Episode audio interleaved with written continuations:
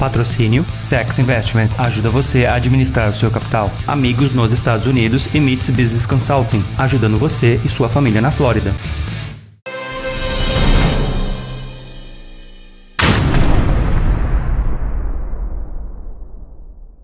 Fala aí galera, seja bem-vindo ao canal Pergunta com mais um vídeo, podcast, web rádio com o nosso amigo Fabiano Vasconcelos. Fala Fabianão!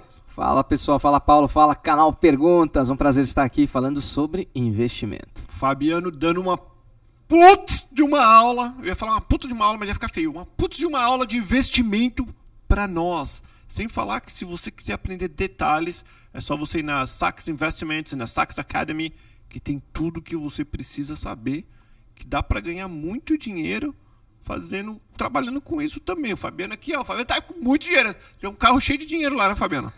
É, um pouquinho.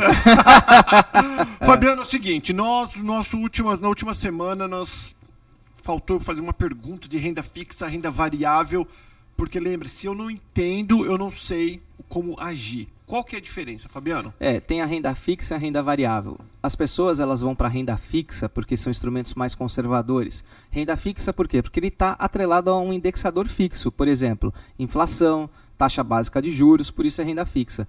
Só que a renda fixa, ao contrário do que as pessoas imaginam, acham que é fixa sempre, a renda fixa varia, porque se a, a inflação variar, Ué? Vai variar o teu prêmio de recebimento da renda fixa. Ah. Se variar, por exemplo, a taxa Selic, né? Lá atrás a gente tinha uma Selic de 12%, que era a taxa básica de juros no Brasil, e agora é 6%. Então a sua renda fixa vai sair de 12% ao ano e vai pagar 6% ao ano. Então a renda fixa também varia. E o problema também da renda fixa é que as pessoas acham que não pode perder dinheiro. Isso é um tremendo engano. Porque na renda fixa, hum. se você comprar títulos, por exemplo, pós-fixados, você saiu de uma taxa de juros de 12 foi para 6, meu amigo, se você deu mal, a tua renda fixa não vale mais nada. Se você aportou 5 mil, vai ter que tirar lá 4, 3,5. E se você comprou títulos do Tesouro, teve uma época que era moda, todo mundo oferecendo Tesouro uhum. direto e tal, etc. O que, que vai acontecer? Só tem um jeito de você não carregar o prejuízo, ficando 20 anos na posição, que é quando encerra o seu título. Porque se você quiser vender hoje, aquele título não vale mais nada, vai valer metade do preço, porque justamente quem entrou nos títulos de 12% vale muito mais do que os títulos de 6%. Né? Então, é, aquele título já não tem o valor. Então é muito interessante saber se é, é pré-fixado, pós-fixado. Então eu brinco que é a perda fixa, porque você ganha pouco, está exposto à inflação e o ganho real é, não é tão grande. E agora a gente está enfrentando um problema de crise, crise não, perdão, na economia global, um ciclo novo de taxa de juros que pode virar negativo. Hoje a taxa Selic, a taxa básica brasileira é 6%. Se ela vier a 5%, que é o que se cogita, a perda fixa, a, renda fixa, né, eu brinco, vai dar prejuízo. Como que vai dar prejuízo a renda fixa? Imagina que você ganha 5% ao ano na taxa Selic lá na taxa de juros. E aí você tem uma inflação de 3,5, 4. E aí você ganhou 1,5, 2, mas você tem que pagar 20% de imposto. Então aquilo vai começar a performar negativo. E isso vai fazer com que o investidor tenha que sair do instrumento conservador e começar a ir tomar risco, ou seja, ele tem que ir para a renda variável. Por que, que a renda variável, na minha opinião, é melhor do que a renda fixa e ela sempre vai performar mais?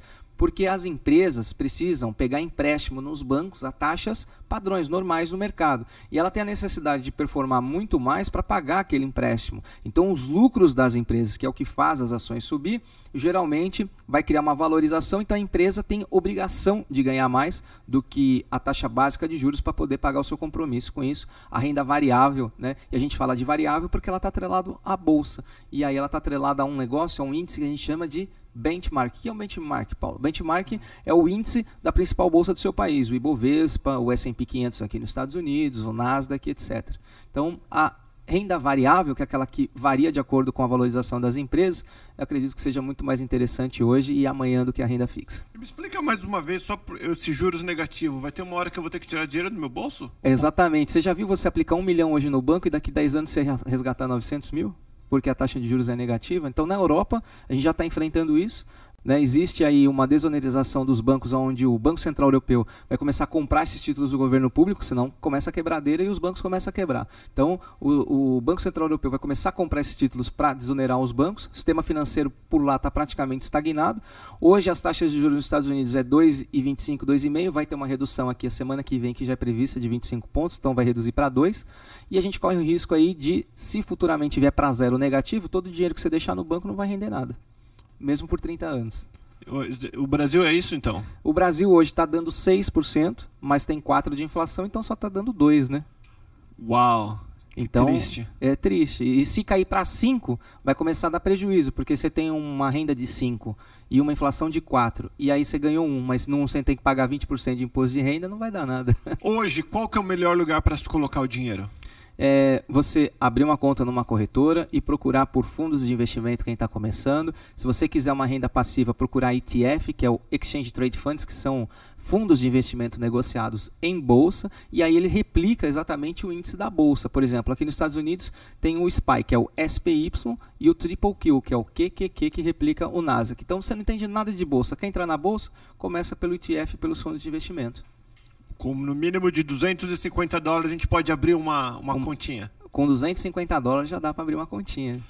Galera, tá aí, brigadão Fabiano, a gente terminando esse vídeo um pouquinho mais curto, porque o próximo vídeo, eu tava conversando com o Cabelo, com o Fabiano, Cabelo, o Cabelo tá lá atrás, o Cabelo não vai mais embora, viu gente, o Cabelo pediu pra vir passear aqui na minha casa e não vai mais embora o Cabelo, eu não sei o que eu vou fazer com o Cabelo, mas eu eu tava conversando com o Fabiano aqui a respeito de riscos, se existe esquema também, porque a gente sabe que tem jeitinho, gente safada em tudo quanto é área. Eu perguntei, cara, nesse mundo de investimento, bolsas, tem gente que faz coisa errada? O Fabiano falou que tem. Falei, Fabiano, dá um vídeo para explicar tudo. O Fabiano falou que pode fazer, né, Fabiano? Então, nosso próximo vídeo vamos, Vamos falar sobre isso sim, sobre os riscos. para e- alertar o povo, porque às vezes as pessoas estão caindo em golpes de, de gestão. Como fala? São gestores as pessoas que É, falsos gestores ou falsas pessoas que não têm certificação e acaba trabalhando aí como profissionais da área de investimento, prometendo que não sabem nem o que estão fazendo. Muitíssimo cuidado. Obrigado, Fabiano, mais uma vez. Obrigado, Paulo. Um grande abraço. Saques Investimentos, saquesinvestimento.com, Saques Academy. Segue o Fabiano no Instagram, Facebook, website e vamos aprender a cuidar do nosso dinheirinho para ele poder cuidar da gente no futuro quando a gente precisar. Beijão, fala Fabiano, tchau, tchau. Tchau.